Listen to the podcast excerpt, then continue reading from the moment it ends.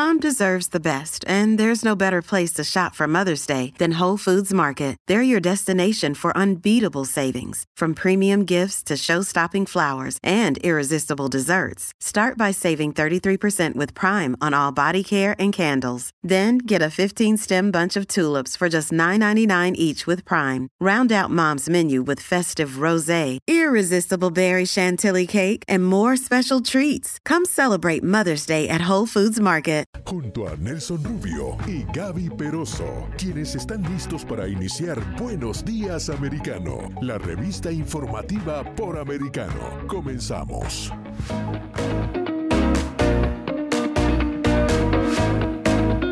Muy buen día, una vez más arranca así. Buenos días, americano. Como siempre es un placer arrancar cada mañana a las 7 en punto junto a ustedes. Nelson Rubio y Gaby Peroso listos, preparados para llevarles toda la información.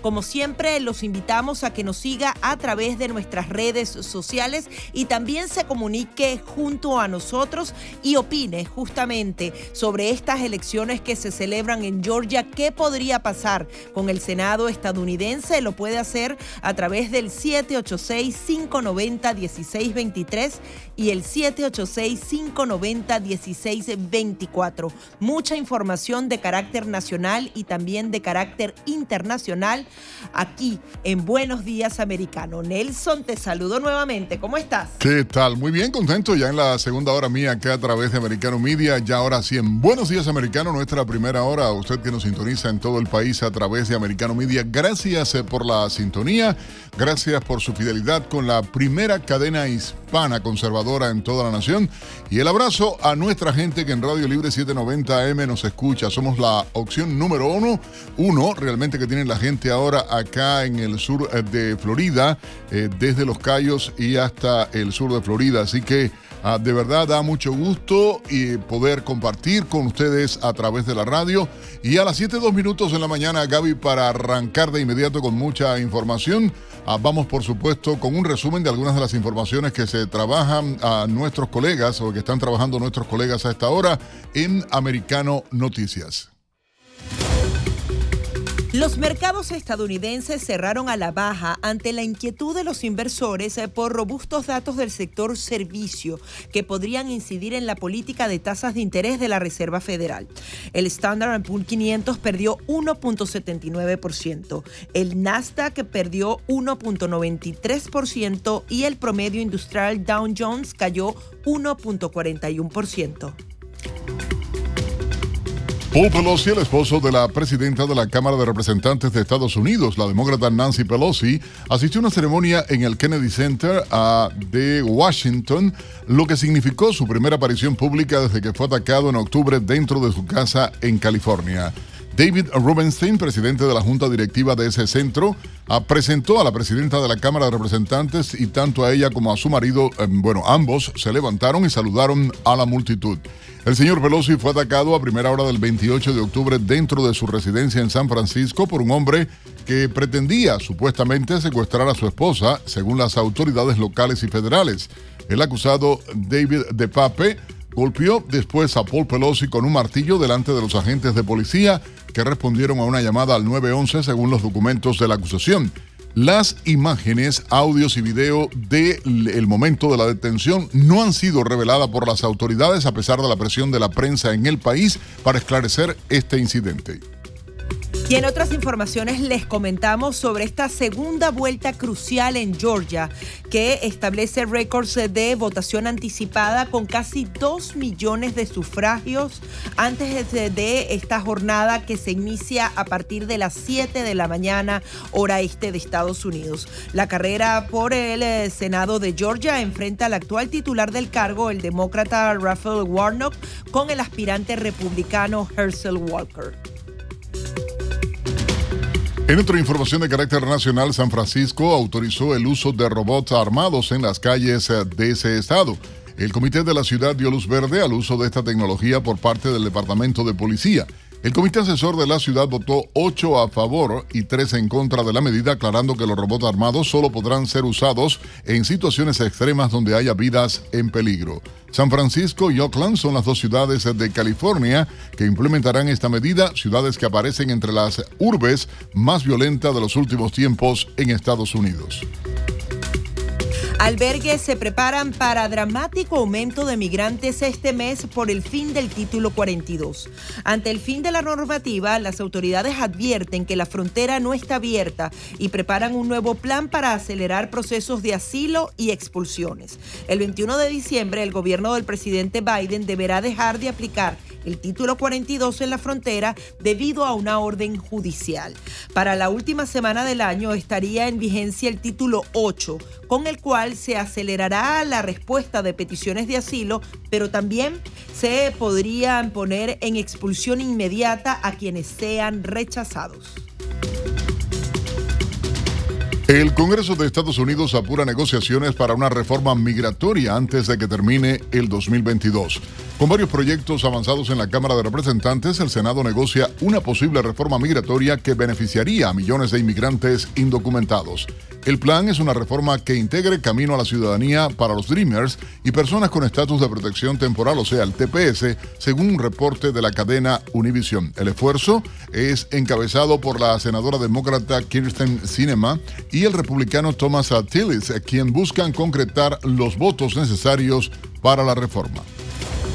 Hackers vinculados con el régimen chino robaron 20 millones de dólares en un fraude con ayudas por el COVID-19. El Servicio Secreto de Estados Unidos señaló al grupo APT-41 que ya ha sido denunciado por otros ataques cibernéticos. Los hackers consiguieron fraudulentamente fondos de asistencia económica desplegada por la pandemia. Es la primera vez eh, que desde el gobierno estadounidense se reconoce el fraude de ciberdelincuentes vinculados a un Estado extranjero.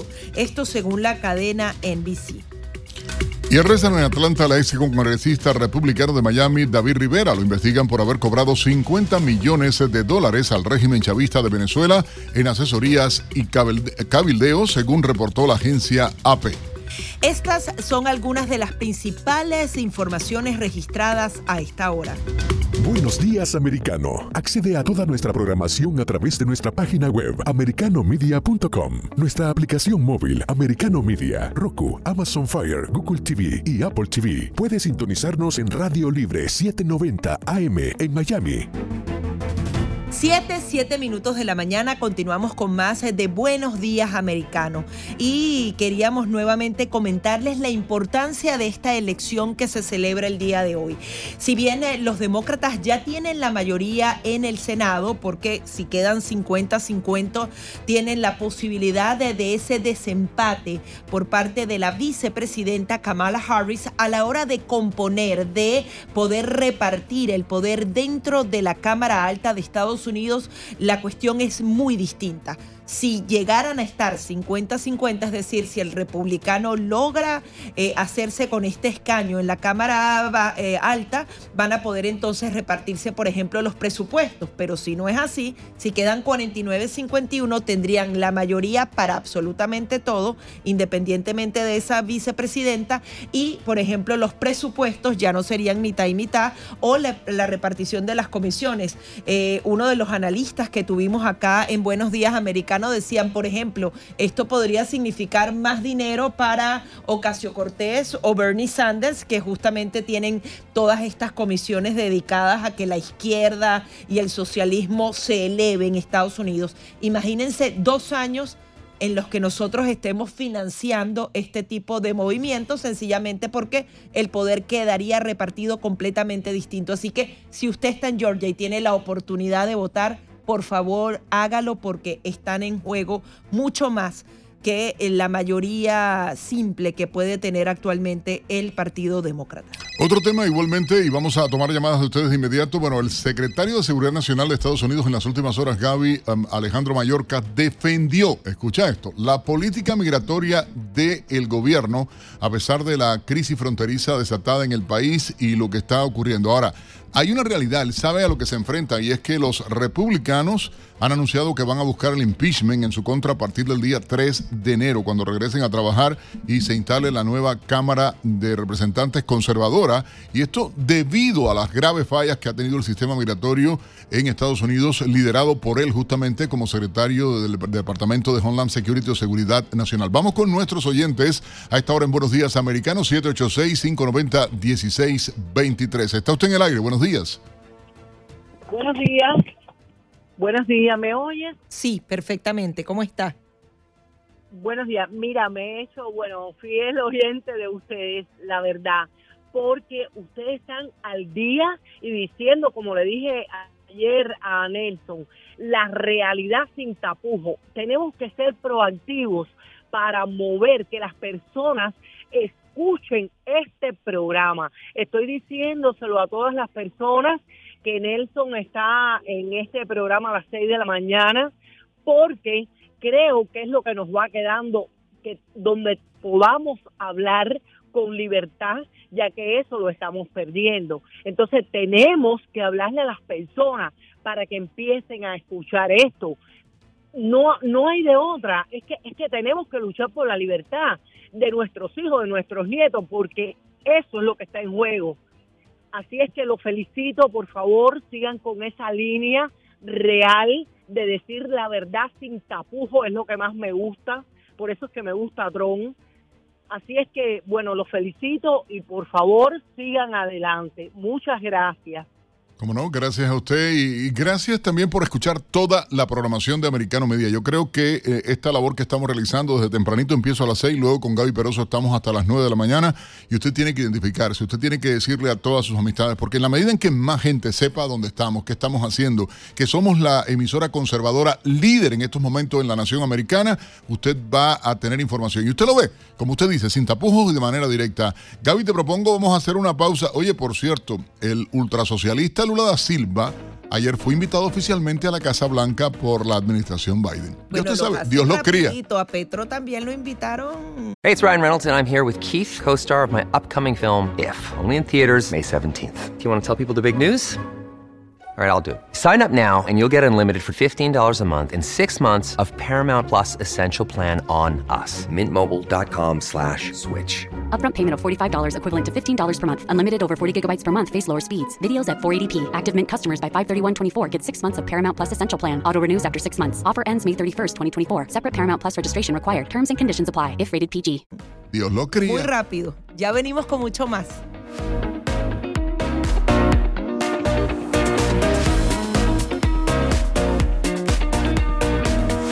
Enseguida regresamos con más, junto a Nelson Rubio y Gaby Peroso, por Radio Libre 790 AM.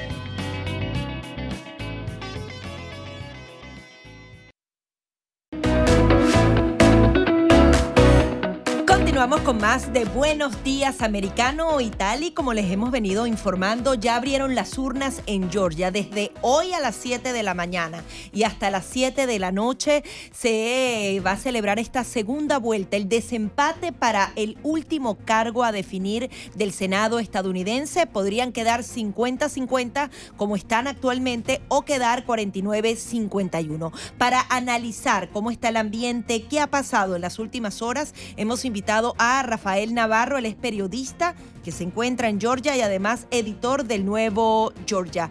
Buenos días Rafael, cuéntanos cómo abrieron las urnas, qué información manejas de cómo será la jornada del día de hoy.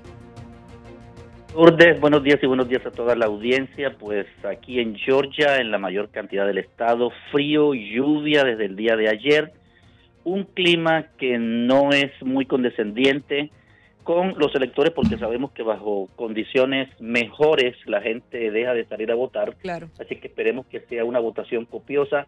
Como tú lo dijiste, no hay inconvenientes en la apertura de las urnas. Apenas hace 15 minutos se abrieron en todos los 159 condados. Sin embargo, cuando va transcurriendo el tiempo es que comenzamos a saber que ha habido dificultades de pronto en un centro de votación, ya sea muy lejos del área metropolitana Atlanta, sea de algunos de los que siempre ocasionan problemas, como en el condado de Cobb en el condado de Fulton. Sin embargo, esto es algo, primero, a lo que estamos acostumbrados y segundo, algo que las autoridades electorales tienen muy bien controlado. Por lo tanto, hasta ahora, si me, la pregunta es cómo está el ambiente, está bastante tranquilo. Ahora, Rafael, cuéntanos un poco de lo que se podría esperar en la jornada del día de hoy. Dicen que es una elección muy cerrada, el actual gobernador es republicano y, ganó con una importante ventaja, pero también hablan de que la maquinaria demócrata ha sido muy bien aceitada, ¿no? Bueno, eso que tú acabas de decir es una excelente radiografía. El gobernador Brian Kemp ganó además con una diferencia bastante alta y marcada en contra de su opositora, la señora Abrams, en las elecciones del 8 de noviembre. Sin embargo, no obtuvo el señor Walker, Henry Walker, no, no obtuvo los votos del gobernador, que fue uno de los fenómenos que hemos estado analizando, que muchos de los que votaron por el gobernador no lo hicieron por la... ¿Y por qué crees? ¿Es por su figura, por algunos de los escándalos que lo rodean? ¿Qué, qué habrá pasado allí? Creo que hay de todo un poco. En esto sí no podemos decir que sea solamente la figura de Walker. Eh, muchos le atribuyen a que no es un residente del estado de Georgia, a los escándalos, pero hay un punto bastante interesante, incluso por lo cual estuvo alejado bastante el gobernador Brian Kemp durante la campaña general, durante la elección general, y es el apoyo del expresidente Donald Trump. Sobre la base demócrata conservadora tradicional, si así se puede decir, este es un apoyo que no es bien visto, sobre todo si recordamos que el gobernador, eh, que el gobernador eh, Ken tuvo opositor, lo mismo que el vicegobernador, lo mismo que el secretario de Agricultura, lo mismo que el secretario de Estado, que eran apoyados por el presidente Trump que los quería quitar. Entonces, eso ha causado una fricción que esperemos se haya, eh, por lo menos, amainado en estas dos semanas de campaña. Y es por eso que Donald Trump no apareció por allá en estos días. Definitivamente es por eso que no apareció, pero es también por lo mismo por lo que no apareció el expresidente Biden, sino solamente el expresidente Obama. Es decir, ambos tienen como que algo que no le gusta a los electores y entonces han decidido no venir por acá por el estado de Georgia. Rafael, te saluda Nelson Rubio. Eh, tratando de entender lo que está ocurriendo hoy de cara a lo que se ha visto ya de resultados eh, con la participación anticipada y en perspectiva desde el punto de vista electoral, hablábamos Gaby y yo hace algunos minutos y decíamos, está muy pareja realmente la decisión. La opción de un tercer partido que estaba en la contienda anterior y que hoy eh, limita, por supuesto, a dos partidos o a dos candidatos, como se mencionaba, la influencia tanto de Biden como Trump limitada en esta segunda vuelta a la distancia ¿Cuál es el retrato real? ¿Qué pudiera ocurrir realmente eh, en, Georgia? Y Gaby lo hacía genialmente el análisis partiendo de eh, la posibilidad de que la victoria republicana o de la gobernación republicana pudiera tener incidencia de último minuto, por decirlo de algún modo. Si la votación se mantiene como estuvo en las elecciones generales y digamos que todos los republicanos que votaron por el gobernador Brian Kemp votan por Hensel Walker, él sería el ganador. Pero esto es algo que solamente cuando terminen las elecciones, cuando se cierren las urnas y comience el conteo, lo vamos a saber. Una cosa es cierta, empezando el conteo, los primeros resultados yo diría que entre el 10, el 15 y el 20% van a ser a favor de Warnock. Eso siempre ha sido constante porque los demócratas trabajan mucho en el voto adelantado y en el voto por correo, de manera que eso es una, una situación que vamos a mirar el día de hoy también y que no es ajena a esta elección. Pero si eso sucediera así, que todos se fueran, vamos a decir, que en fila india a seguir el, el, el, voto republicano como tal, la victoria sería para Walker. Si el voto republicano sigue dividido, entonces ahí miramos a ver qué va a poder pasar. Hay otra pregunta y tiene que ver justamente con esto y obviamente eh, es el anuncio que han comenzado a hacer desde el Partido Demócrata, incluso desde la Casa Blanca, de que los resultados pudieran atrasarse. Y queremos insistir en este tema, lo hemos comentado antes acá. Eh, ¿Por qué tendría que Georgia esperar o, atrasarse los resultados en Georgia si ha habido tanta masividad en el conteo de votos o podrían aparecer nuevamente boletas de esta ausentes o de voto adelantado que supuestamente no llegarían a tiempo? ¿Y por qué de ser así? Bueno, es otro fenómeno, pero que tampoco cambiaría mucho el panorama. Indiscutiblemente el voto adelantado ha tenido, sobre todo el voto por correo, ha tenido dificultades en un condado muy grande que es el condado de Cobb y que es un condado que se volvió azul hace cuatro años, que era rojo y se volvió azul, es decir, era republicano y se convirtió en demócrata. Entonces, en ese condado siempre hemos tenido problemas con la recepción de las papeletas electorales, las que se envían por correo. Sin embargo, y como sucedió en las elecciones presidenciales del 2020, el resultado, y lo insistió muchas veces el propio secretario de Estado, las boletas que estamos esperando no van a cambiar para nada el resultado electoral. Lo van a alterar un poco en 100, 200, 300, en 1000, en 2000 votos, pero el resultado general, si es que hay un número holgado para el que vaya eh, de primero, es decir, que vaya ganando por... Eh, acuérdense que en este, en este momento ya no vamos a contar porcentajes, sino votos. Entonces, cada voto cuenta. Si la, si la, si la victoria de uno sobre el otro es muy cerrada, estamos completamente seguros que cualquiera de los dos va a pedir esperar hasta el último momento para que su contrincante cante victoria. Entonces creo que es algo, además que es típico de todas las elecciones, no es nada nuevo. Ahora, eh, comparando un poco la participación en otras elecciones, ¿cómo ves tú la votación? Sabemos que cuando se trata de segunda vuelta, las personas no votan tanto como lo harían, por ejemplo, para una elección general al presidente. Y adicionalmente, en esas motivaciones, si crees que se le ha explicado al votante lo que está en juego aquí, de cómo se podría entonces configurar el Senado del país partiendo justamente de esta elección indiscutiblemente, indiscutiblemente creo que ha sido en, mayor o menor escala, pero eso también depende de la comunidad sobre la cual tú me preguntes. Si hablamos en general, nosotros creemos que en general, digo nosotros, las personas que hemos estado al frente de cubrir este, esta contienda electoral, tanto esta como la anterior, como las, las, las elecciones de segunda vuelta del año 2021, y es que está en juego, y eso lo sabe perfectamente la comunidad, una encuesta que tuvimos la oportunidad de analizar el día de ayer, que es eh, la encuesta de Bobcats. Eh, ellos encontraron que el 57% de los electores de Hensel Walker, es decir, de los republicanos, están conscientes de que el control del, del Senado de los Estados Unidos es lo más importante en este momento, mientras que para Warnock es apenas el 52%. Es decir, que en ambas campañas se ha trabajado para dejarles saber a los electores que eso es lo que va a pasar ahora tuvimos unas elecciones de, adelantadas bastante, bastante, bastante concurridas con 1.8 millones de personas que salieron a hacerlo en dos semanas solamente. Es decir, acuérdate que también hemos recortado cuatro semanas de elecciones o cuatro semanas de campaña. Ahora solamente estamos haciendo dos. Entonces, todo esto permitió que este número de votos confluyera en este periodo tan corto, pero es algo que ya en Georgia se ha vuelto normal. Bueno, Estaremos muy pendientes de lo que suceda. De verdad que crees que van a haber esas colas. Incluso tú nos decías que con el voto adelantado eh, hasta te costó a ti eh, ejercer tu voto. ¿Crees que eso va a ocurrir el día de hoy?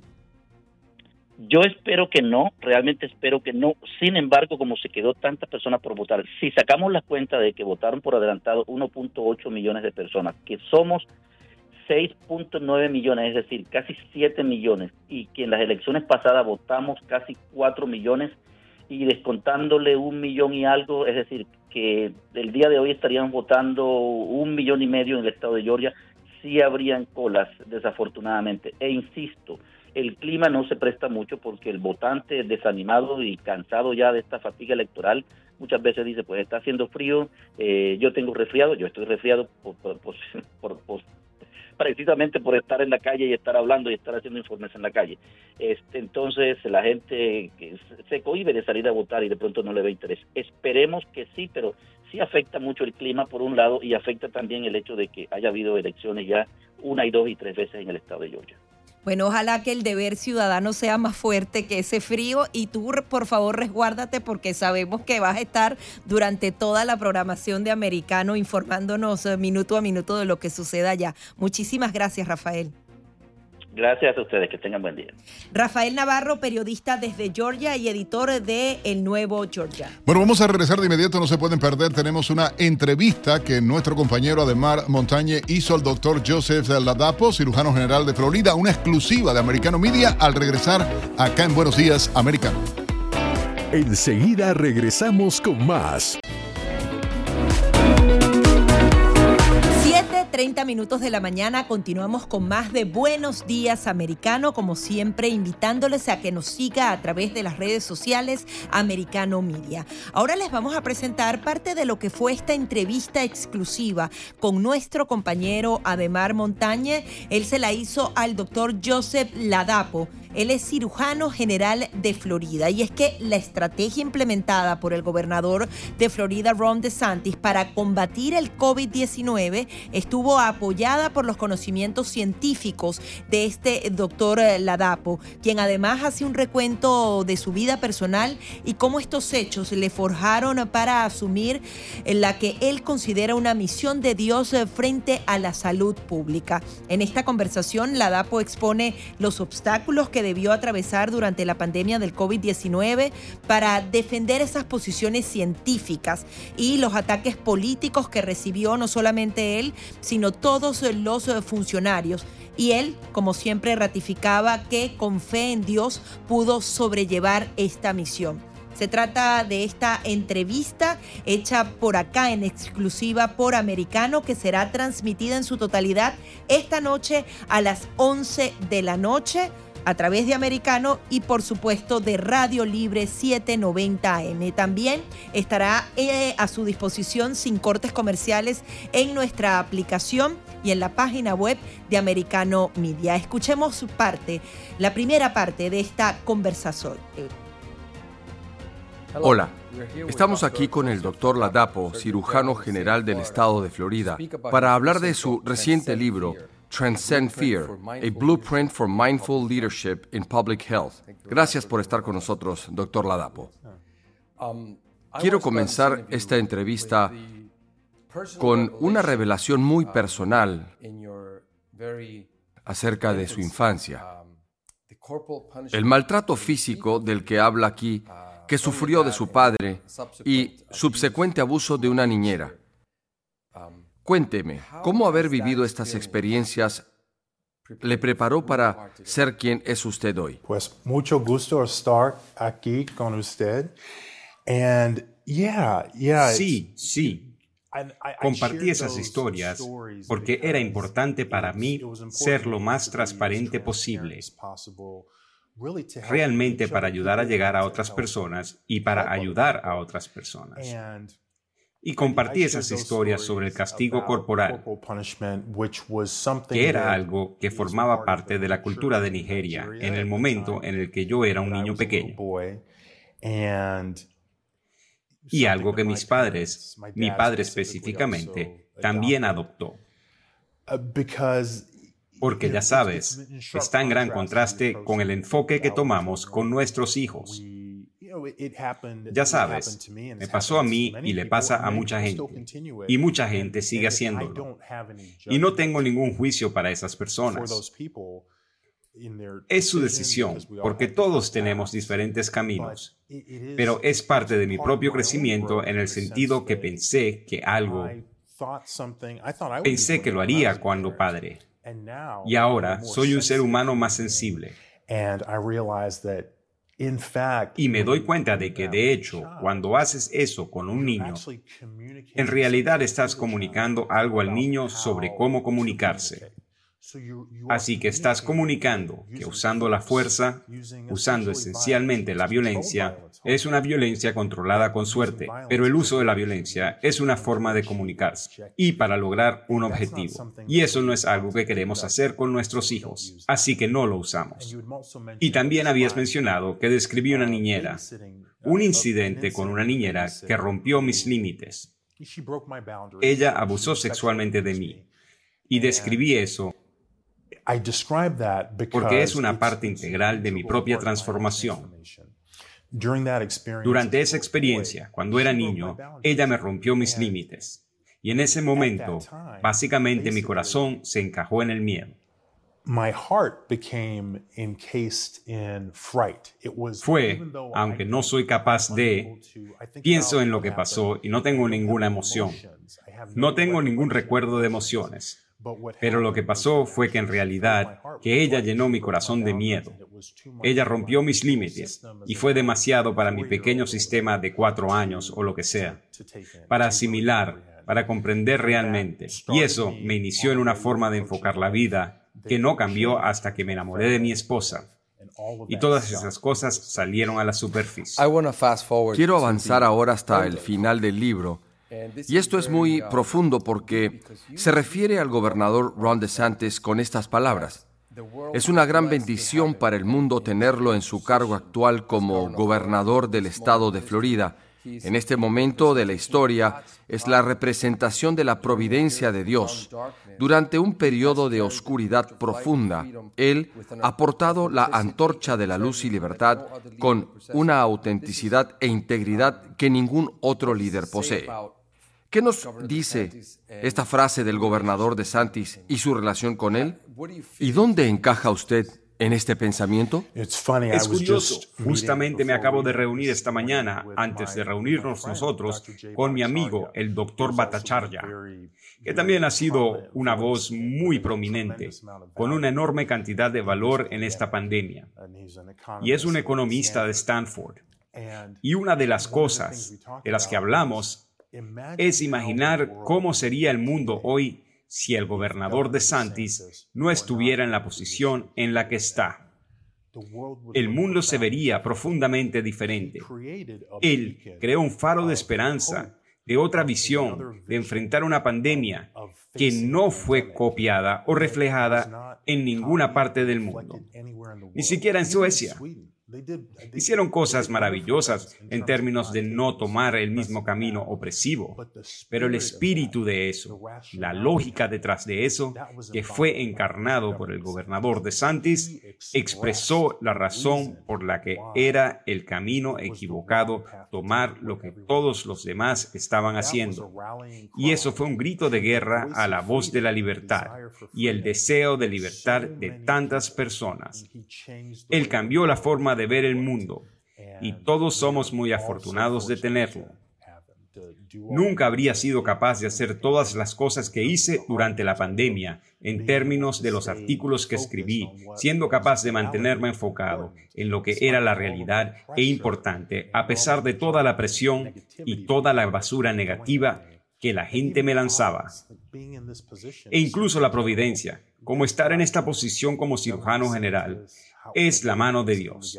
El gobernador de Santis, la forma en que las cosas se juntaron para traerme aquí y las cosas que hemos podido hacer durante este último año en términos de vacunas del COVID-19 para los niños, poniendo un duro freno a eso en términos de nuestras recomendaciones y lo mucho que el gobernador y yo hemos defendido para que la gente pueda elegir, tener autonomía, a pesar de todas estas personas como el doctor Fauci, diciéndoles que no tienen elección, que tienen que permanecer en sus casas, que tienen que tomar una nueva vacuna inadecuadamente probada y ponerla en sus cuerpos o perder sus trabajos. Usted fue, quiero usar la palabra crucificado, fue crucificado por los medios de comunicación, por Twitter, por sus propios colegas Quiero decir, habían colegas suyos que no querían poner su nombre en los trabajos de investigación que realizó con ellos en UCLA. ¿Cómo le hizo sentir todo esto? ¿Y cómo se siente ahora que sabe que ya se ha demostrado que hasta las máscaras no son efectivas y que la gente se está muriendo pese a haberse puesto las vacunas también? Porque ya no podemos hablar de una pandemia de los no vacunados. ¿Siente algún tipo de rendición o reivindicación por esto? No, en absoluto. En realidad, porque ya sabes, es interesante, porque dice mucho cuando dices eso. En UCLA yo era un profesor, me ocupaba de los pacientes, tenía un programa de investigación, un programa de investigación muy grande, tenía cuatro becas del NIH y en UCLA hubo gente que decidió que no podían trabajar más conmigo debido a mis opiniones en la política pública. Y dice mucho cuando alguien decide que porque no estás de acuerdo con ellos, no puedes trabajar con ellos. Pero eso también es su propio camino. Ese es su camino. ¿Cómo se enfrentaron a eso? Las decisiones que tomaron en su viaje. Para mí, en este momento, estoy todavía, todavía hay mucho trabajo por hacer. Todavía tenemos un número de fuerzas que todavía no se han dado cuenta del hecho que hicieron cosas inapropiadas y que impidieron los derechos de las personas de manera inapropiada. o fueron deshonestos en lo que comunicaron a la gente sobre las vacunas del COVID-19, sobre sus efectos en la transmisión. Toda la historia sobre cómo terminaría la pandemia y todas las personas que han tenido lesiones después de la vacuna y se les ha dicho que las lesiones no son reales o que no podrían estar relacionadas con la vacuna, o que todo está en su cabeza. Ya sabes, todavía hay mucha justicia que tenemos que buscar y todavía hay una gran cantidad de comprensión que tenemos que lograr para que esto no vuelva a suceder. Bueno, súper interesante definitivamente esta entrevista. Vamos a hacer una breve pausa y al regresar vamos a seguir con más de esta entrevista que nuestro colega de Mar Montañe hizo al doctor Joseph Ladapo, el cirujano general de Florida. Así que usted no se despegue de Americano Media y Radio Libre 790, que ya volvemos. 7:45 minutos en la mañana y acá en Buenos Días Americanos seguimos ahora con más de la conversación que sostuvo nuestro colega de Mar Montañe con el doctor Joseph Ladapo, cirujano general de Florida. Recordemos que la estrategia implementada por el gobernador de Florida, Ron DeSantis, para combatir el COVID-19 estuvo apoyada en los conocimientos científicos de la DAPO y durante esta entrevista exclusiva con Americano Media, el doctor expuso los obstáculos que debió atravesar durante la pandemia de COVID-19 para defender sus posiciones científicas. Recuerden, esta entrevista en su totalidad va a ser transmitida esta noche a las 11 de la noche a través de Americano Media y Radio Libre 790M y también ya está a su disposición sin cortes comerciales en nuestra aplicación de Americano Media y la página web de americanomedia.com. Así que escuchemos esta segunda parte.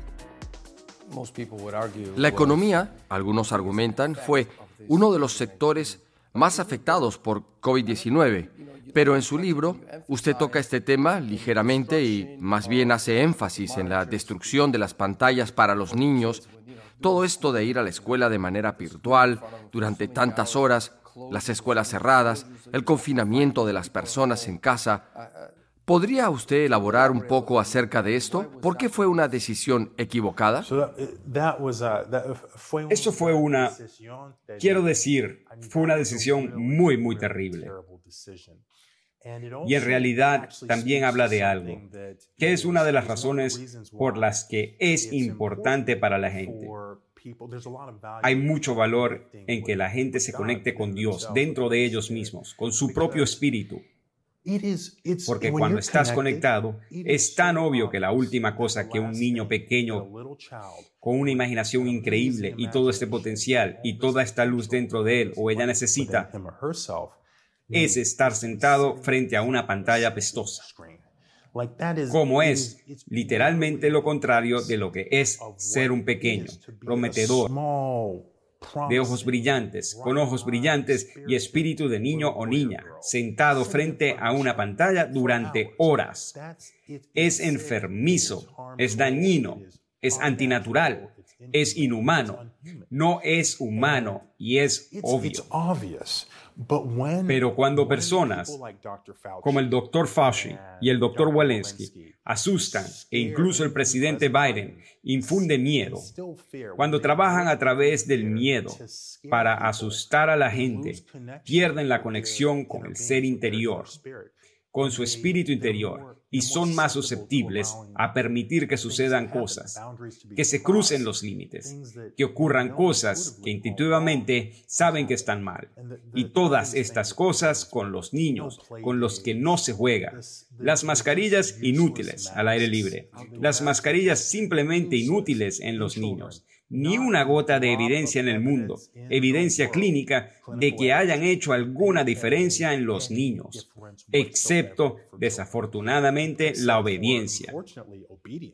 Y como eso es lo que es, y ves estos videos desgarradores de niños que no quieren usarlos, se los bajan porque eso es lo que hacen los niños, y el adulto se lo vuelve a poner. La obediencia es lo que estás enseñando. Dominación es lo que estás enseñando cuando le haces eso a un pequeño espíritu. Uh, Hablemos de los aspectos médicos del libro por los cuales le acusaron de ser un desinformante. hidroxicloroquina, corríjame si no lo dije bien, vermectina y todos estos distintos medicamentos que se estaban estudiando o se estaban utilizando. ¿Por qué se censuró tanto este tema? ¿Por qué hubo tanta censura ante estos tratamientos como una alternativa? Sabes, creo que hay muchas razones. Y es una mezcla de diferentes cosas. Creo que en primer lugar, la cosa más importante que he dicho durante la pandemia es que los médicos deberían poder ser médicos y tomar decisiones sobre los medicamentos en lugar de que el CDC o Dr. Fauci estén diciendo que no puedes usar esa medicación. Y eso es importante. Muchos médicos sintieron que estaban usando algunos de esos medicamentos, como la hidrocloroquina, como la ivermectina, como la quercetina, con buena eficacia. Sabes, quiero decir, no conozco la experiencia de otro médico, pero si un médico está certificado, fue a la escuela de medicina, al igual que tú, y es él el que ve a los pacientes y es responsable de los pacientes, si esa persona te dice que están usando esos medicamentos efectivamente, ¿por qué tratas de impedir que usen los medicamentos? Los estudios clínicos eran imperfectos y había, al principio de la pandemia, había demasiada incertidumbre para saber qué tan efectivos eran los medicamentos. Y era demasiado pronto para saberlo. Así que lo que sucedió en términos de la intervención y realmente castigar a los médicos por el uso de los medicamentos que no aprobabas, eso fue dañino y en contra de la práctica clínica, en contra de las normas clínicas habituales. Hay otras personas que han planteado la hipótesis que parte de la razón por la que los médicos fueron realmente delegados a una distracción, esencialmente, es porque había una filosofía acerca de inscribir a las personas en agendas específicas. Así que no se trata de medicamentos. Tienes que quedarte en casa, no se trata de medicamentos. Necesitas usar máscaras, no se trata de medicamentos. Necesitas tomar esa vacuna, así que son diferentes. Creo que es probablemente una combinación de diferentes cosas, pero en última instancia viene de la misma podredumbre, que inspiró a otras malas políticas durante la pandemia. Um, los medios de comunicación fueron culpables de imponer este temor del que habla. Cuando tocamos el tema de vacunas y todos estos mandatos, en su libro habla de un grupo muy vulnerable de la población, la gente de tercera edad, quienes corren mayor riesgo en su salud con el COVID-19. Pero niños, adultos jóvenes, completamente innecesario.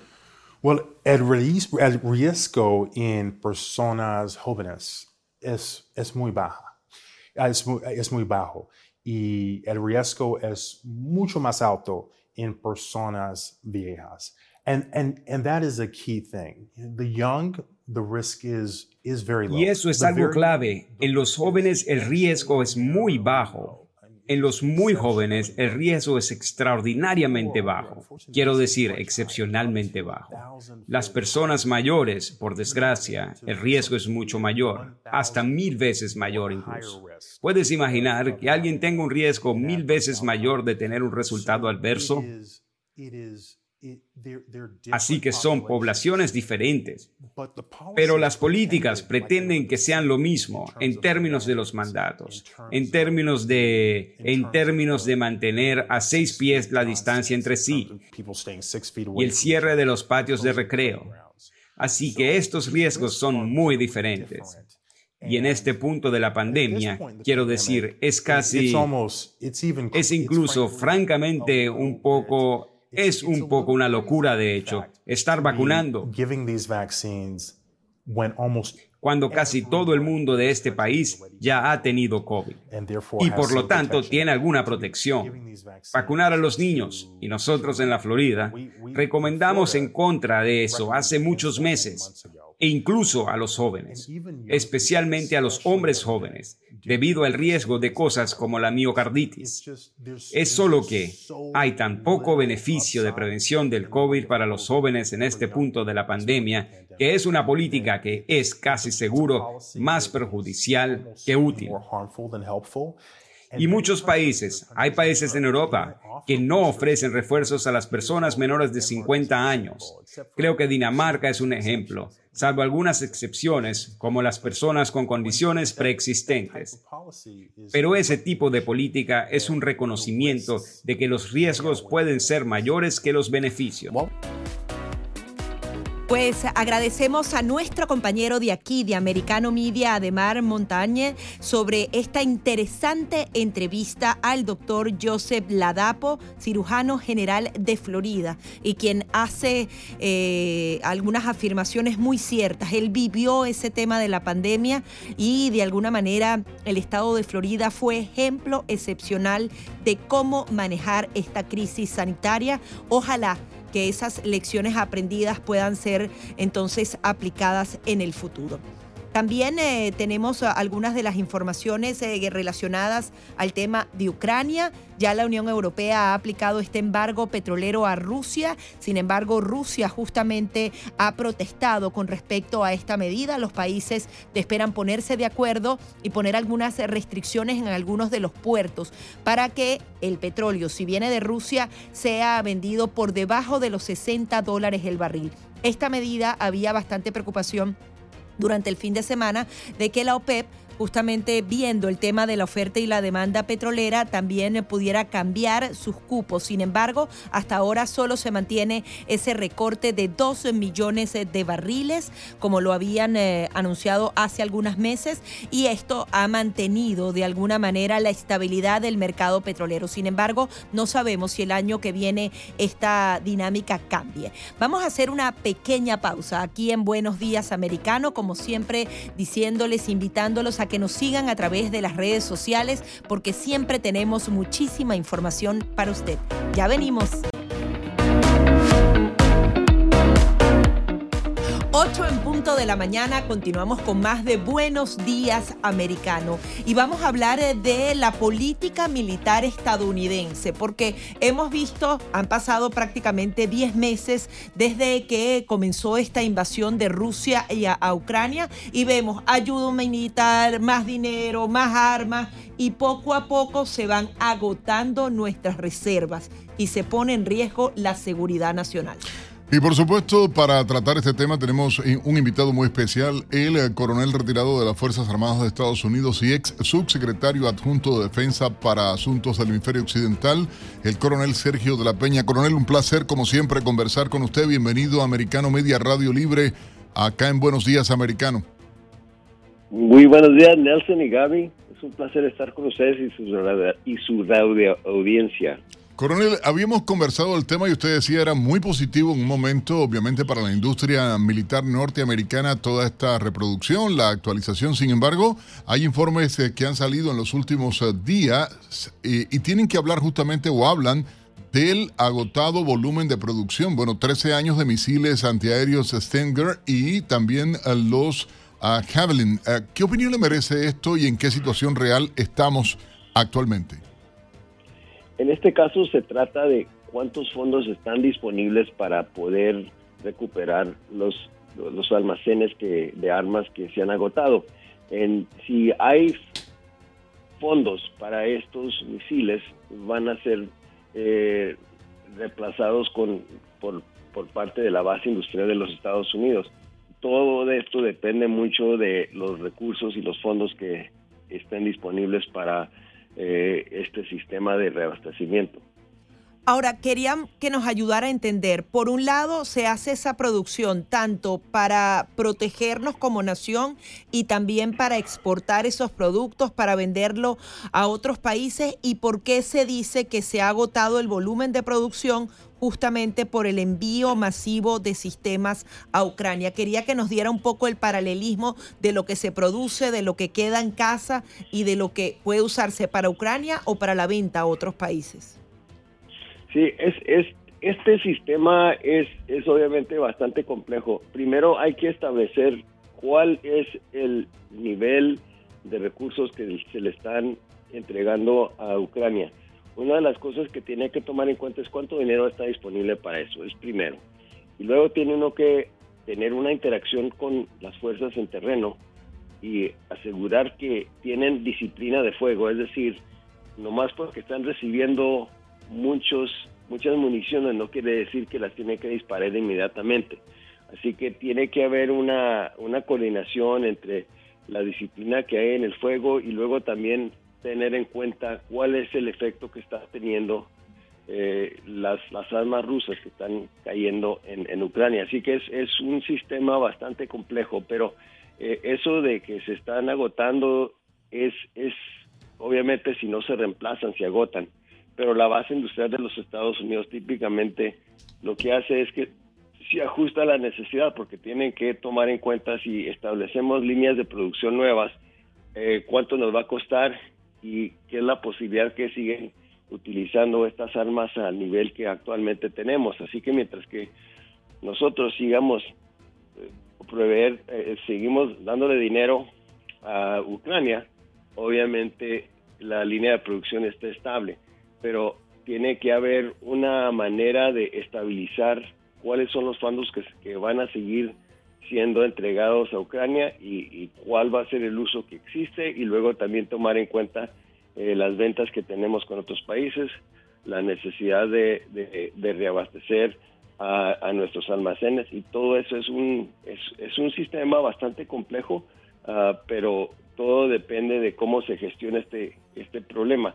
Hay que tomar en cuenta que en los últimos dos días sabemos que los ucranios han tenido la capacidad de lanzar ataques dentro de Rusia que están poniendo en riesgo a los sistemas eh, aéreos de los rusos, es decir, las bases aéreas.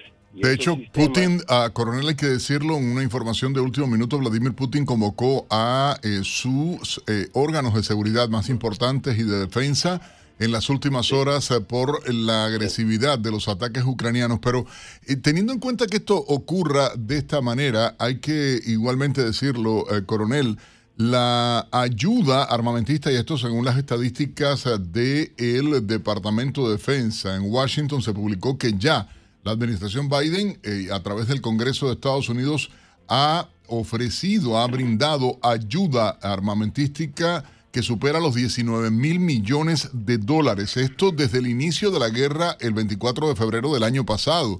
Sin embargo, la preocupación en términos de seguridad nacional, y usted decía, hay una rotación que se supone a que sea que se haya dado dinero nuevo para igualmente producción militar eh, en Estados Unidos, pero el sacar este, eh, este tipo de armamento de nuestra reserva o de nuestra disponibilidad de uso inmediato y enviárselo a Kiev, ¿Pone en peligro la seguridad o la estabilidad de la seguridad nacional americana en cualquier lugar del mundo?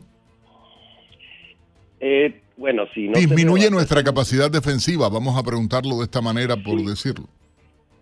Si uno no reabastece los almacenes que tenemos, obviamente esa, ese es un riesgo a la seguridad.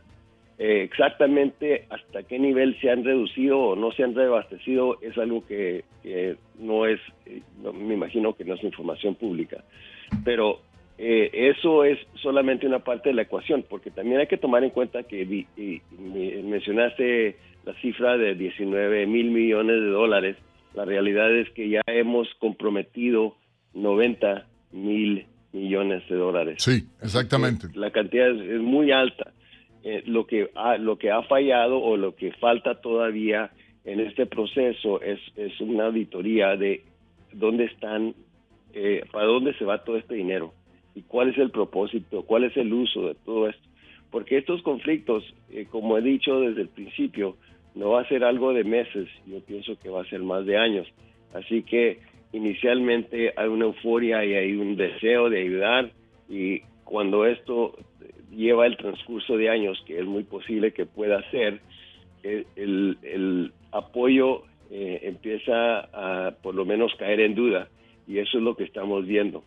Eh, entonces, el problema de, del abastecimiento de, de, los misiles que tenemos no es tanto una preocupación si hay los fondos para recuperarlos, si no se recuperan, entonces obviamente ese es un problema. Y como digo, la, la base industrial de los Estados Unidos tal cual que puede expandirse en tiempos de necesidad o en, en, tiempos de crisis donde se pueden reabastecer. Así que todo esto tiene que ver mucho con el dinero. También lo importante de todo este conflicto es cuál es nuestro propósito, cuáles son nuestras metas, cuáles son nuestros objetivos y hasta qué nivel más que decir estamos allí para ayudarle a Ucrania hasta cuando ellos quieran estamos eh, dejamos esto en manos de Ucrania para determinar cuándo va a terminar este este apoyo o cuándo se determina que si han ganado o han perdido eso es algo que está muy muy sí, lejano. Está, está, hay mucha incertidumbre. la realidad es que debe haber una política claramente específicamente dice, esto es lo que estamos haciendo y por estas razones, y ese debe ser un diálogo entre el presidente de los Estados Unidos con el pueblo norteamericano. Y adicionalmente entra acá el tema de la nueva Cámara Baja y el Senado estadounidense. Se tienen que poner de acuerdo estos poderes porque, por ejemplo, es importante noticias como la que salió también esta semana de la creación del avión militar más avanzado de Estados Unidos, el jamás construido en el mundo. Eh, esa, eh, ese tipo de noticias da fortaleza a la fuerza militar estadounidense, que siga la innovación y que sigamos punteando en este tipo de, armamentos, ¿no? ¿Usted cree que se pueden poner de acuerdo y poner un poco de freno a ese envío masivo de dinero y de armas a Ucrania? Yo al momento no lo veo porque siempre va a haber representantes de ambos lados que es difícil decir no en el apoyo a Ucrania, porque ha sido una causa tan popular que mientras que eso no cambie va a seguir el apoyo que se le está otorgando a Ucrania. Ahora hay que tomar en cuenta también que es una cosa bastante difícil porque también la agresión de Rusia no es buena. Lo que pasa es que ahora se han metido en un conflicto que es muy difícil salirse de él. Entonces, típicamente o, siempre los conflictos terminan con una negociación, pero esa negociación es cuando un, un o el otro lado son derrotados la derrota es un concepto psicológico. El, psicológico es decir, por ejemplo, cuando terminó la Segunda Guerra Mundial, los japoneses ya estaban claros que habían sido derrotados y ellos cesaron el fuego. Y los Estados Unidos implementó los términos de la paz. Lo mismo en Alemania. Cuando uno destruye ese es un acto es un acto físico y la gente aguanta todo tipo de acto físico. Uno ve los conflictos que han sucedido en todas partes del mundo, en los lugares más pobres, mientras que hay un palo y una piedra, el ser humano va a estar en conflicto. Así que hasta que psicológicamente no se sienta vencido un lado o el otro, va a ser muy difícil llegar a esas negociaciones. Y para llegar a esas negociaciones nos falta mucho tiempo, porque no lo veo en el cercano futuro. Se está hablando de que el invierno va a cambiar el ámbito del conflicto. Eh, sí lo puede cambiar. Lo que sucede es que cuando se congela la tierra, entonces uno puede eh, utilizar tanques y carros blindados para avanzar un ataque, porque no se quedan atorados en el lodo. Así que estos, esto son factores que van a tener un impacto en este conflicto bastante graves. Y como digo, mientras que tengan armas, las van a seguir utilizando. Los rusos están actualmente utilizando misiles cruceros misiles cruceros sin, sin, sin, la, sin, sin el armamento nuclear. Están lanzando misiles que son solo pedazos de metal que tienen tanta capacidad porque son tan grandes que donde pegan destruyen. Pero esos misiles, por la naturaleza de... Definitivamente, coronel, es un tema que es hiper importante e interesante poder seguir analizando. Lamentablemente se nos acabó el tiempo.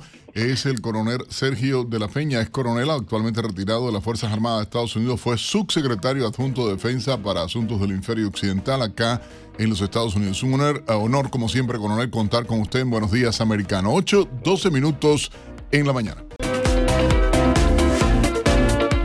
8, 15 minutos de la mañana, continuamos con más de Buenos Días Americano. Y ahora vamos a hablar del el tema de Venezuela, de todas esas condiciones políticas eh, que deben negociarse para dar continuidad a este diálogo. Hay quienes critican lo que ha pasado hasta ahora, se ha cedido muchísimo a favor de Nicolás Maduro, le entregaron incluso hasta los narcosobrinos, comenzó esta licencia petrolera a Chevron, también la liberación de algunos recursos con fines humanitarios, pero a partir de ahora se debe hablar eh, de algunos puntos que son enumerados en un artículo publicado por Eugenio Martínez. Él es periodista y creo que es la persona que más conoce el sistema electoral venezolano.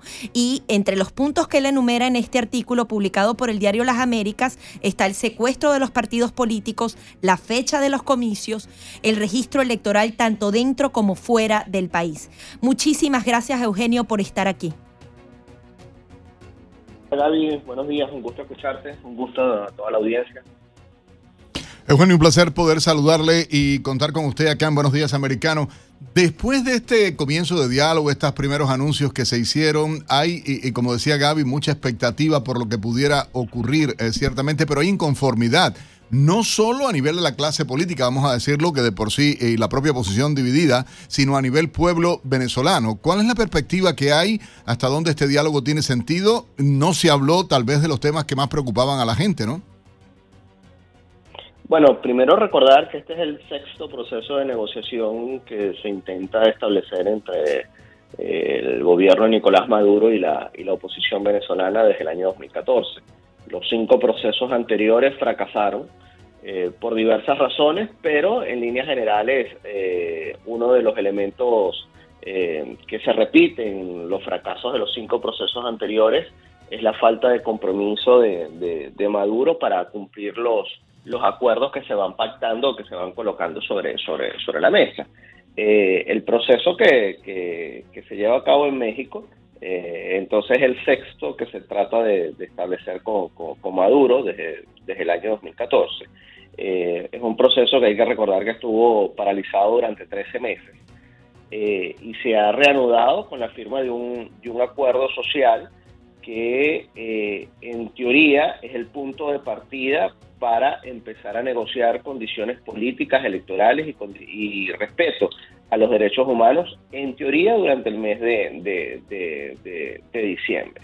Eh, el problema con la, con, esta, con, la reanudación del proceso de, negociación es que, como ha ocurrido en los cinco eh, eventos anteriores, en los cinco procesos de, negociación anteriores, todavía no, no se ve claro el compromiso de, Maduro o del sector reformista del, del, gobierno de, Maduro para eh, acatar o para cumplir los, los distintos acuerdos que se, que se puedan firmar en, en, la, en la mesa de México. Eugenio, tú que conoces muy bien la realidad política venezolana, ¿qué tiene la oposición para presionar a Nicolás Maduro? Porque por ahora él puede seguir negociando, eh, dar una que otra garantía, pero realmente eh, inhabilitar a los candidatos que para él eh, realmente son un peligro, realmente limpiar el registro electoral, permitir el voto en el extranjero, no necesariamente tiene que hacerlo, no tiene la obligación porque el proceso de diálogo ha sido muy suave. ¿Cómo ves tú esa, esa negociación? ¿Realmente es una negociación o realmente Nicolás Maduro va a ceder hasta donde él quiera ceder? Bueno, hay que, hay que admitir que este es el momento donde la oposición venezolana, agrupada en torno a la plataforma unitaria, es más débil.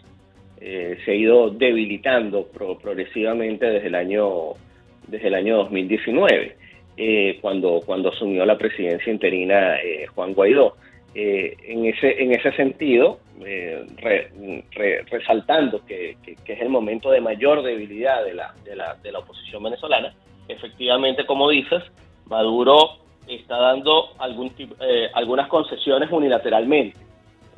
concesiones que desde su perspectiva o desde la perspectiva del sector reformista del, gobierno de, de Maduro le permiten lavarse la cara ante la comunidad internacional sin que pongan en peligro su permanencia en el poder. Es una línea muy, muy, muy delgada. Eh, en todo caso, como bien dices, no, le, no, está obligado Maduro a permitir el voto de los venezolanos en el extranjero y ese tal vez es un punto clave. Vamos a recordar que de los 7 millones que conservadoramente se habla de venezolanos en el extranjero, eh, al menos 4 millones de, de esos 7, al menos 4 millones son electores potenciales. Sin embargo, a la fecha, si hoy fuese la elección presidencial, entre Maduro y un candidato de, la oposición, apenas pudiesen votar 100.000 personas, 100.000 de, de esos 4 millones. Recordar, por ejemplo, que en el 2013, cuando Maduro le ganó la elección a Enrique Capriles Radonsky, en ese año la diferencia fue de apenas 200.000 votos. El voto de los venezolanos en el extranjero va a decidir esa elección presidencial, bien sea porque participen o bien sea porque no se les permita eh, participar. En, ese sentido, uno de los puntos básicos de la negociación en México es permitir eh, la inscripción y actualización del registro electoral tanto dentro como fuera de Venezuela. Y estamos a tiempo para eso. Eh, va a tener que recibir mucha presión Maduro para permitirlo y realmente tenemos poco tiempo y pocos recursos. operativamente o logísticamente es imposible que 4 millones de, venezolanos que, están fuera logren inscribirse para votar, entendiendo que ese es un trámite personal y Venezuela solamente tiene 88 misiones diplomáticas en el mundo. Y en cuanto a infraestructura, eso es imposible que, que se logre. Así que el proceso de negociación de México no solamente es que Maduro permita que se actualiza el registro fuera, por centrarnos en ese punto exclusivamente, sino que la actualización del registro de votantes fuera de Venezuela se haga en condiciones operativas, logísticas y de infraestructura que realmente permitan que la mayoría de esos cuatro millones de, personas puedan inscribirse y después votar y no haya habido algún tipo de acuerdo con algunas naciones para que esto sea posible. A mí siempre me ha preocupado que el tiempo sigue pasando y ni siquiera de este lado hay algún tipo de organización. Se han hecho otro tipo de, de, votaciones fuera del país de manera masiva, no con el registro electoral, pero que por lo menos algo se mueva independientemente de lo que decida Nicolás Maduro. ¿Cuál sería tu recomendación para la oposición para ir por lo menos construyendo esta, esta condición electoral? Bueno, primero es, eh, eh, es indispensable la, la, la, participación de, multilaterales en este proceso, la, OIM, la Organización Internacional de, Migraciones, que en el pasado ha organizado procesos de votación de diásporas eh, en, situación de, conflicto. Tal vez el caso más llamativo es el de Afganistán. Eh, sin el concurso de la OIM va a ser, eh, o de un organismo similar a la, a la OIM, que está centrada en este momento en la, en la, en la, en la guerra en, en Ucrania, eh, sin el concurso de la OIM va a ser muy difícil que la mayoría de los venezolanos que están fuera del país puedan inscribirse para, para, para votar. En todo caso, buena parte de las condiciones políticas de, y electorales para el año 2024 dependen de lo que se negocie en México, Maduro todavía no ha recibido ni la suficiente presión, pero tampoco los suficientes incentivos como para eh, dar mayores concesiones a las que ya otorgó en el año. Pero es que le han dado, vamos a estar claros, Eugenio, eh, eh, Maduro ha recibido ahora de todo, por decirlo de algún modo, desde la administración Biden, primero esta ambigüedad en la propia postura que mantiene la administración, de un lado pensando obviamente en los intereses de Biden económicamente, con el tema petróleo, Chevron, etcétera, etcétera, etcétera, pero en términos políticos, lo mencionabas tú, y yo creo que más que pensar en, en Biden hay que tener en cuenta una realidad hay una eh, oposición débil en este momento, una división enorme. Esta plataforma unitaria de Venezuela que me recuerda muchísimo la lamentable y triste célebre Mesa de la Unidad Democrática en su momento en Venezuela también, donde políticamente se cometieron errores y donde obviamente, y es normal que ocurra de esta manera, pero donde eh, la ambición personal de muchos líderes de la oposición fue lo que primó, y aquí no se está hablando de lo que hay que hablar, de una situación real que hay eh, en Venezuela, de un poder absoluto sobre el sistema electoral, de un poder absoluto sobre eh, el control de todo el aparato del Estado, la represión, los presos políticos, o sea, tantos temas pendientes que hay para negociar la decepción que tiene el pueblo. Claro, eh, el, problema es que, eh, o la clave en todo caso, es que en este momento la oposición está negociando en una posición de debilidad. Si tú vas a negociar en una posición de debilidad, los resultados que vas a obtener van a ser, eh, van a estar muy alejados del, punto óptimo. Lo que se supone que va a ocurrir después que se acordó el pacto social o que se firmó el acuerdo social, en donde Naciones Unidas administra un fondo de aproximadamente 3 mil millones de dólares para ejecutarlo durante tres años en Venezuela, es discutir a partir de diciembre, a partir de, los próximos días de, diciembre, las condiciones electorales, las condiciones políticas. Entre las condiciones políticas está el tema de los presos políticos. Ahora, eh, Maduro, insisto, en este tema no tiene ni la suficiente presión ni todavía desde su perspectiva tiene los suficientes incentivos porque él está... Eugenio, nos debemos más tiempo para hablar. Yo creo que es un tema importantísimo y, queremos invitarte para poder compartir juntos y hablar de ese tema en profundidad que tiene tanta sensibilidad obviamente en toda nuestra comunidad hispana en Estados Unidos también. Era Eugenio Martínez, periodista dedicado a la política, al análisis electoral y sobre todo en el tema venezolano. Ya regresamos en Buenos Días Americano, Gaby Peroso y Nelson Rubio, despertando a toda la nación americana con información a esta hora. 8.30 minutos en la mañana estamos de vuelta en Buenos Días Americanos. Gaby Peroso y Nelson Rubio acompañando por supuesto a toda nuestra comunidad hispana a través de Americano Media de costa a costa y a toda nuestra gente en Florida a través de Radio Libre 790 AM. Un tema que conmocionó a la comunidad del sur de la Florida, pero día a día se va repitiendo Gaby, es lamentablemente la violencia que se está viendo en las autopistas, en las carreteras, eh, el modo irracional en que están actuando muchísimas personas, pero peor aún eh, el hecho de que no hay información real de lo que ha ocurrido en las últimas horas. ¿Qué está pasando? ¿Cómo lo ve la familia de una de las víctimas? Ah, tenemos una historia realmente eh, conmovedora. Sí, hablamos eh, de la historia de una maestra de preescolar. Apenas tenía 23 años, eh, Ana Esteves. Ella falleció el pasado miércoles tras recibir siete disparos. Ella estaba eh, con su pareja en eh, eh, justamente la Interestatal 95 en el condado de Broward, aquí en Florida. Al parecer un BMW que todavía no ha sido identificado los chocó. Ella junto a su pareja reclamó al conductor y este abrió fuego.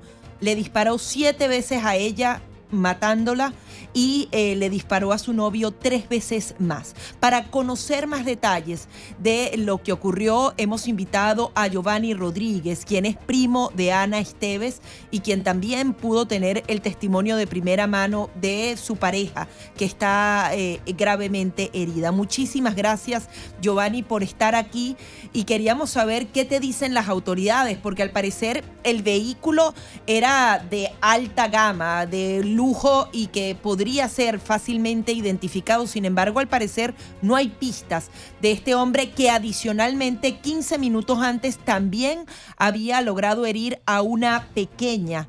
Buenos días, eh, bienvenido Giovanni. Buenos días a, ustedes y, muchísimas gracias por el tiempo, la oportunidad. De verdad que esto es un momento sumamente difícil ah, para cualquier persona que está escuchando si ha perdido un familiar a la violencia de armas, tiene una idea de lo que estamos sintiendo en este momento, estamos pidiendo justicia.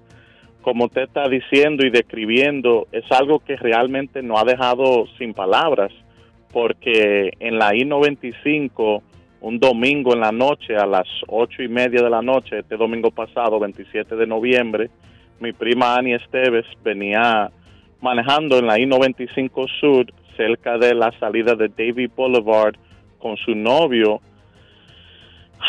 Y un BMW blanco de dos puertas modelo i8 se acerca, la choca por un lado y ellos simplemente le hicieron seña de que bajara la velocidad que le acababa de chocar y la persona que iba en el BMW, que era una persona joven de raza afroamericana, agarró una arma de alto caribe, o sea, una arma semiautomática y le cayó a balazo por ninguna razón.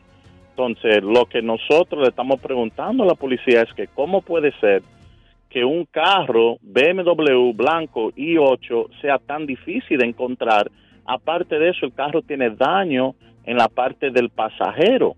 So, este no es un carro que lo tiene cualquier persona, Ah, si el carro fue robado, entonces alguien tuvo que llamar y decir que su carro se robaron, o si alguien lo vio, o sea, la I-95 no estaba vacía el domingo 27 a las ocho y media de la noche, Entonces, alguien que iba manejando atrás de ellos posiblemente vio algo y sencillamente le estamos pidiendo a la comunidad, por favor, que ayude, porque estamos hablando de una persona sumamente violenta que está allá afuera, todavía libre, está matando gente por ninguna razón.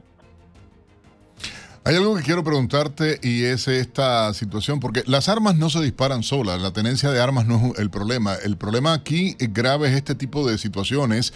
Las autoridades, y como tú eh, decías y Gaby lo mencionó, un carro, uh, un BMW uh, verdaderamente de lujo, que es fácil de detectar, no creo que sean tantos los que hay registrados acá en Florida o en el estado eh, eh, o el país incluso para poder identificar un carro que esté chocado, un carro que esté golpeado. Pero este hombre eh, no era el primer incidente. En menos de, de una hora, un segundo incidente cuando muere su, eh, su prima, cuando fallece eh, su prima víctima de los disparos. Anteriormente había hecho esto. O sea, ¿dónde está realmente? ¿Cómo usted ha visto la investigación? ¿Qué información le ha dado? ¿Cuál es el pedido que hacen ustedes como familia a la comunidad?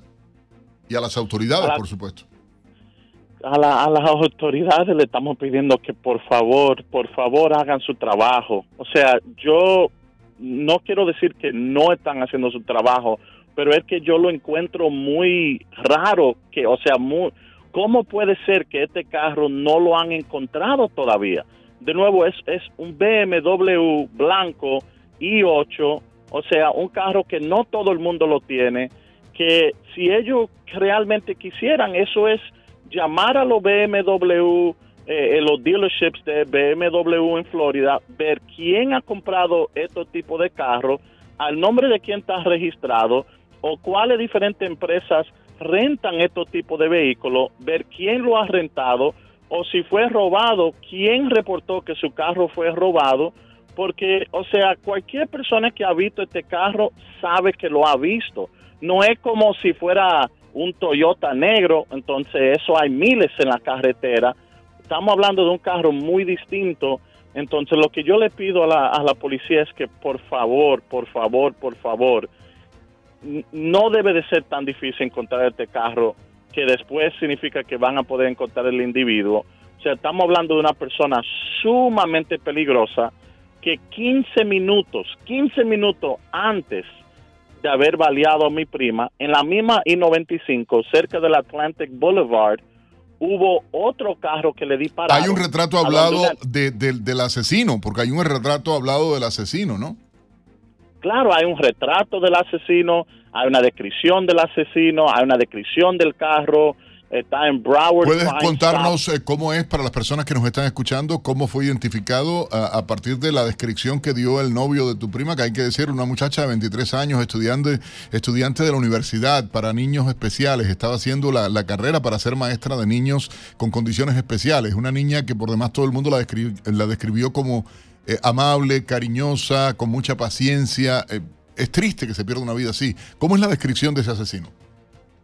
Eh, Nelson, la, descripción de la la gente puede ir a Crime Stoppers, a browardcrimestoppers.org y van a poder ver la foto de cómo se ve una persona que tiene uh, un poquito de un, un afro, uh, le dicen, uh, van a poder ver que tiene las cejas finas, se ve que probablemente tiene una edad de unos 22 a 26 años, eh, raza afroamericano, eh, se le ve que tiene la cara como fina eh, y el carro de nuevo, BMW, blanco, dos puertas, i8, como te acaba de describir, le quitó la vida a una joven que le estaba sirviendo a la comunidad, una joven que estaba enseñándole a los niños, educando a los niños de nosotros, o sea, mejorando el futuro de la vida de estos niños, ella se dedicaba a enseñar.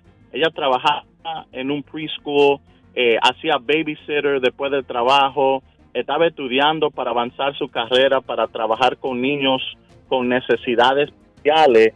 O sea, que toda su vida la dedicaba a educar, a enseñar, a mejorar la vida de los niños. Adicionalmente, la madre ha pedido ayuda, así como lo haces tú, para localizar el responsable y también hay un GoFundMe para recabar fondos para, bueno, para los gastos funerarios y también los gastos médicos de Michael, su novio, quien continúa. Entonces, nos imaginamos sigue hospitalizado por recibir tres impactos de bala, ¿no? Sí, Michael desafortunadamente todavía está en el hospital. La buena noticia es que ya los sacaron de cuidado intensivo, ah, pero él tuvo unos días en cuidado intensivo porque fue baleado en la espalda, eh, fue baleado en el pie, eh, tenía problemas con los pulmones, ah, necesitaba ayuda, asistencia para poder respirar. Y, pero gracias a Dios está vivo y, y sabemos que con terapia y ayuda él va a estar bien. Es decir, ellos se pudieron bajar del vehículo porque como, como describes los lugares en donde eh, impactaron los, las balas, ellos lograron reclamarle, los dos vehículos se pararon. No, nunca separaron los vehículos. O sea, nunca separaron, eh, nunca salieron del carro. Por eso es que yo le digo que esta arma que utilizó eh, este monstruo fue una arma muy fuerte. O sea, los dos carros seguían corriendo y el asesino sacó su arma y lo valió a los que iban todavía manejando en la I-95. Nunca tuvieron la oportunidad de pararse, ni de reclamarle, ni de salirse del carro. O sea, estamos no, pero es que ya había otro incidente violento antes donde había disparado y le había disparado a una niña menor en otro automóvil. O sea, es un asesino y no ha salido nadie de los que defienden, y me perdonan ustedes que voy a ser fuerte en lo que voy a decir, no ha salido nadie de los que defienden los derechos de los afroamericanos y que hacen tanta campaña política. No ha salido Obama que dijo eh, que puede ser mi hijo, que mira las medidas que se toman. No ha salido nadie eh, de Black Lives Matter a hablar de esta joven latina que fue asesinada por un afroamericano, lamentablemente en un incidente de violencia en una carretera. Eso es lo que duele. Te agradecemos, eh, Giovanni Rodríguez, por estar con nosotros, el primo de esta joven fallecida, Ana Esteves. Uh, tennos al tanto, por favor, de cualquier dato de la investigación, tennos al tanto y pedimos a la autoridad de respuesta por este incidente y control realmente a toda nuestra gente. 8.41 minutos en la mañana, ya volvemos.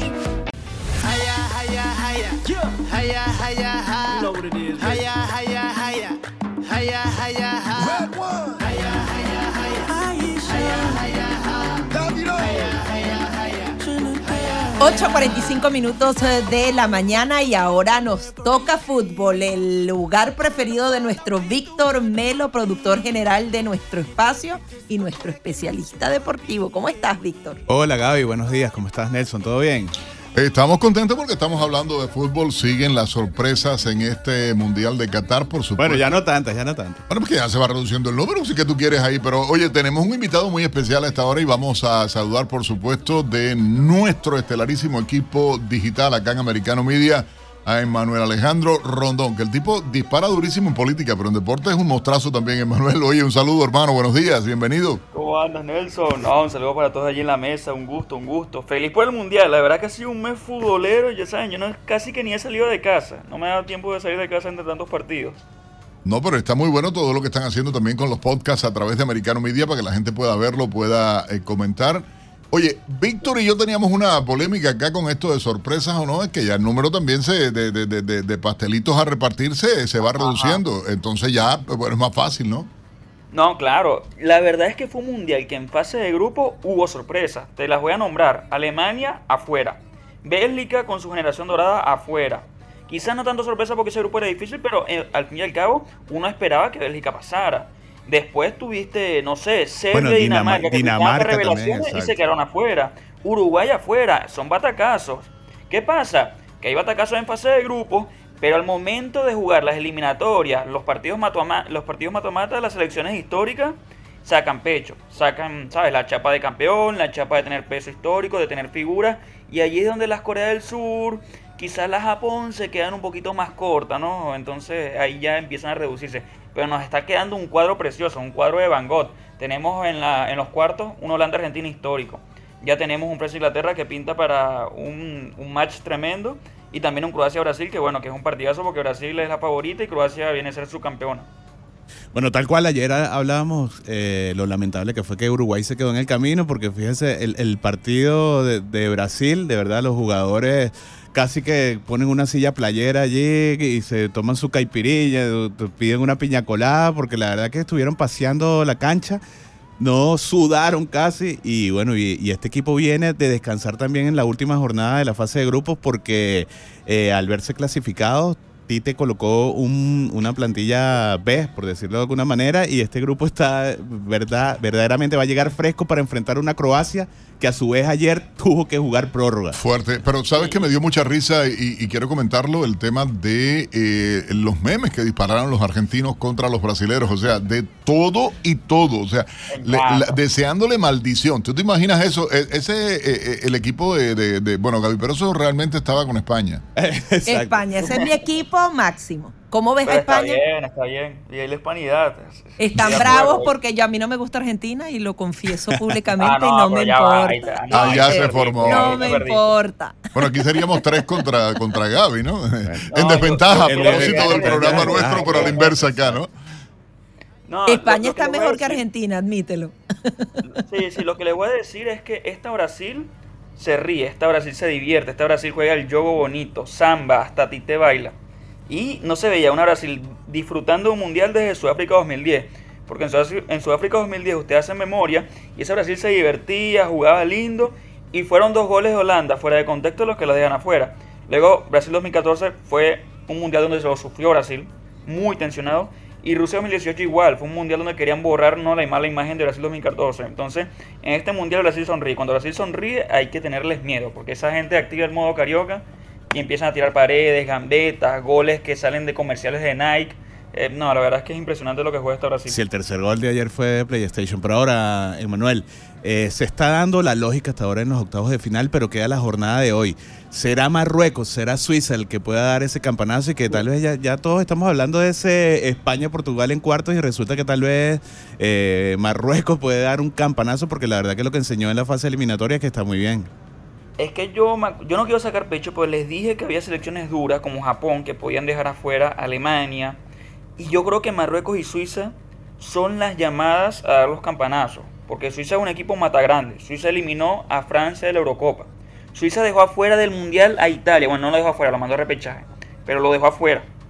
Eh, Marruecos es un equipo que sacó 7 sobre 9 puntos. Le sacó un empate a Croacia, le ganó a Bélgica es un equipo difícil. Y España hoy va a tener que sacar su mejor versión para poder ganarle. Yo, yo veo en ese Marruecos-España un partido largo. Un partido de tiempo extra y cuidado no penales. Penales pudiera irse, ¿no?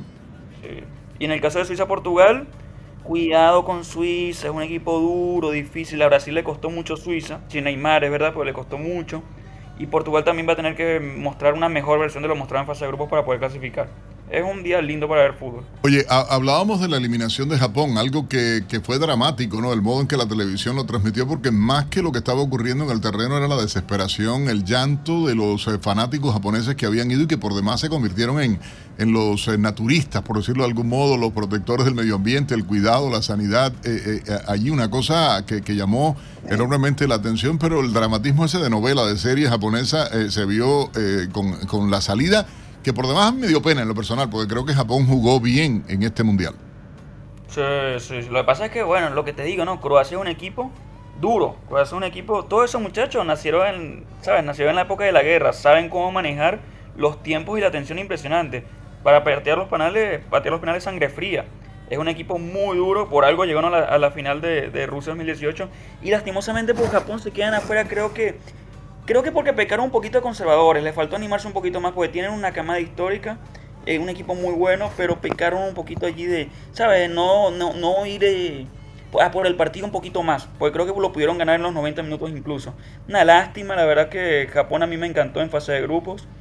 Eh, me gustó hasta el 1 a 1 contra Croacia, un golazo de Iván Pérez, un jugador histórico, que después se le hará bastante porque es un jugador totalmente infravalorado y bueno, lastimosamente Japón no clasifica. Ahora, me alegra un poquito que haya clasificado Croacia porque le va a plantear un partido más duro a Brasil. Y ahí vamos a ver eh, eh, el primer rival serio y complicado para Brasil en esta Copa del Mundo. Tal cual, ayer, ayer, era complicado, pero creo que Croacia es un poquito más, más duro que ellos. Ayer Croacia mostró su, su jerarquía de subcampeón del mundo en, la tanda de penales, pero justamente de lo que hablábamos antes, eh, cuando, decíamos que equipos como Uruguay y como Ecuador, que le puso un mundo, le puso el alma y el corazón y, y vimos a los jugadores de Ecuador cuando quedaron eliminados, que no podían eh, de, eh, pararse del suelo, se tenían el corazón roto cuando se, se supieron eliminados. Y en cambio, vemos por otra parte actitudes. Ayer, por ejemplo, Brasil estaba ganando 4 a 1 y, y los, jugadores de, los jugadores de Corea del Sur se felicitaban entre ellos cuando salvaban el, el quinto gol de Brasil o Lewandowski celebrando eh, convertir el penal cuando ya estaba eh, eliminado Polonia. Entonces, e- este tipo de cosas es lo que eh, nos hace ver cómo nosotros los suramericanos vivimos el, el fútbol, el deporte con otro, otros ojos, otra pasión y, y- y es una lástima que Ecuador y Uruguay no hayan podido llegar hasta esta fase. Es que Víctor, mira la imagen de, de Valencia y de Caicedo, llorando, tristes, la imagen de Suárez, tristísimo, como un niño que perdió su primer partido de fútbol. Eh, es realmente estremecedora, es conmovedora. Yo creo que Ecuador mereció clasificar, creo que hubiese hecho mucho mejor partido que Senegal ante Inglaterra, y yo creo que Uruguay, por ejemplo, se lo hubiese dejado muchísimo más difícil a Brasil. A ver, que Uruguay al final termina perdiendo por detalles, ¿no? Por quizás no hacer un gol más, Y con polémica. porque no salió a atacar a Corea del Sur como debió salir a, a atacarlo. Y bueno, la verdad es que es lamentable esas eliminaciones porque yo creo que sí podían clasificar y podían hacer mucho mejor desempeño que las otras selecciones que pasaron en su lugar. Ahora, lo que estamos viendo eh, en la cancha, eh, Francia y Brasil le, están pasando por encima a los rivales. Pareciera, al menos en, el papel y por lo que hemos visto, que son las selecciones a vencer. Pero ¿cuál crees tú? Eh, yo, yo, yo diría que Argentina, le, eh, si hay un cruce en semifinales, Brasil pudiera ponerle el camino bien difícil, pero ¿hay alguna selección que tú veas de las que queden en carrera que puedan contra el poderío de Francia y Brasil? Mira, España, eh, si pasa hoy, que es creo que un rival durísimo, eh, creo que tiene muchas chances de hacerle partido a una Francia o una Inglaterra en semifinales. Muchísimas chances. De hecho, ya en la Nations League eh, España casi le gana a Francia en un partido mata-mata. Que bueno, al final hubo una polémica ahí porque hubo un gol de papel en claro offside que no se cobró. Entonces, cuidado con España. Yo no la descartaría para unas semifinales y una final. Ahora, del lado brasilero, una Brasil-Argentina en semifinales es un partido completamente aparte. Ahí ya no importa cómo llegan los equipos, no importa el juego bonito, no importa que Argentina no esté jugando quizás su mejor fútbol. Es un partido completamente distinto. Oye, nos queda poco eh, tiempo, Manuel, pero vamos a hacer con los dos un juego, Gaby, y te propongo, nos queda un minuto apenas. Marruecos-España, ¿quién gana, en tu opinión? ¿Para mí o para Gaby? Para mi Pa- España, obviamente. No, no, ya, pero, para ti, Manuel, para ti. No, yo, yo creo que va a ganar España en penales, muchachos. Y en el caso de Portugal-Suiza, Le voy a poner, eh, lastimosamente, porque yo quiero muchísimo a Cristiano Ronaldo, pero creo que Suiza va a ser el único batacazo de estos octavos. no hay juego mañana ni el jueves hasta el viernes. eh, eh, hay descanso en, en el Mundial. O sea, se, se pinta bien porque vendrían los cuartos ya de final, Croacia-Brasil y Holanda-Argentina, algo que va a ser fuerte para, para el viernes. Oye, Manuel, gracias. Gracias como siempre por acompañarnos a través de Americano Media. Ah, no, gracias a ustedes. Recuerden que descarguen la app, que hay muchísimo, muchísimas exclusivas. Hicimos una entrevista increíble, está en el podcast mundialista. Recuerden, váyanse a la app y, y estén allí, pues, en sintonía. Así lo haremos. Muchísimas gracias, Emanuel. Bueno, nos quedan apenas 10 segundos. Llegó Chao, la chao, hora de dilo, dilo, que. Chao, chao, chao. Nos vamos, nos vamos. Chao, mi gente. Antes que el dictador Diga, no, no, y dando gritos por allá al hombre, ya usted sabe.